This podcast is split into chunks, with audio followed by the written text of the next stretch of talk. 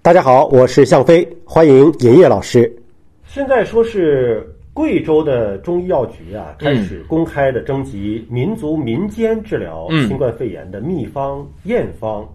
民间疗法这一听起来靠不靠谱啊？包括就是中医的手段来治疗，靠不靠谱？嗯啊，这是新华社记者从中国科学院上海药物所了解的这样的信息。呃，我觉得首先我比较不能够理解的就是什么叫秘方。就是民间赤脚医生家里祖传下来的一个秘方。其实你看哈，就是到今天为止，这些比如吉利德，嗯，吉利德就是我们说的这次人们的希望啊，瑞德西韦这一个药物，它的化学式是要公布的，嗯拿了专利更是要公布的。其实你越藏着，我们就越觉得你这里面有问题。一般说秘方的都是经不起检验的。你比如说国家保密配方，其实这个大家很多人就觉得为什么 FDA 不敢给你批？谁知道你这里放啥了？这个可能我觉得对很多的目前中药现代化的这种发展是不利的。啊，我是觉得因为现在的分析技术都能跟上去的，你再密。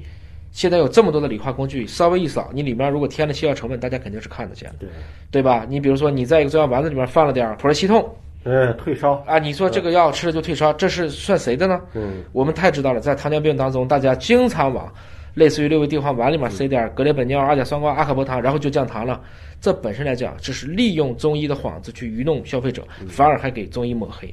我觉得我们先不要简单理解有什么秘方啊，高手在民间呢、你看一下人均寿命就知道了。如果秘方是祖传的，它祖上的平均寿命是多少？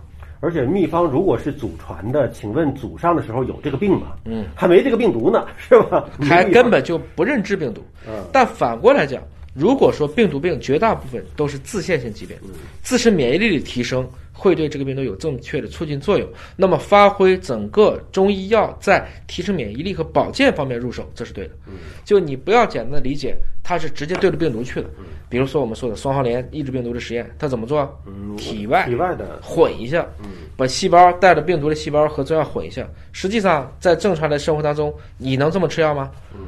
还有一个谣言啊，说现在说非常时期，呃，某地的这个自来水当中允许在范围之内加大了这个氯气的注入，说大家用水啊要特别把水烧开啊、煮熟啊，或者是把这个水先装到一个盆儿和碗儿里头啊，静置两个小时以上，再来煮水喝啊。当然，这个后来辟谣了，这是个谣言了。这不可能。嗯啊，关键是你加大这个氯气，真的能对这种病菌有杀害的作用吗？我们在第二版指南里给出了一些，就是含氯的确实有效，但是那是什么浓度啊？嗯那不是你能喝的水。这个是也许再加了点儿这个次氯酸呐、或者氯气的含量啊，能够起到杀菌嗯作很微弱的嗯用，但是那个水你不会喝的，那闻起来都刺鼻子了，那这是不可能的啊！我觉得大家包括什么往空中什么撒药啊，这都是典型的属于痴人说梦。也被辟谣了嘛，啊说是对哎武汉要撒药了，然后几点到几点关好门窗啊，我们这个要撒药了。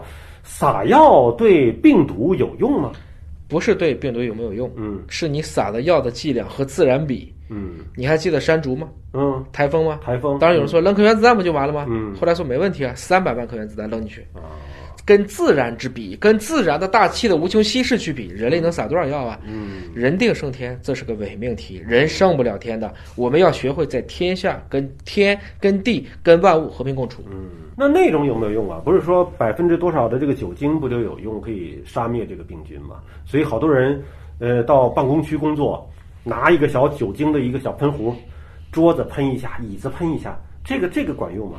适度吧，适度吧。嗯适度吧。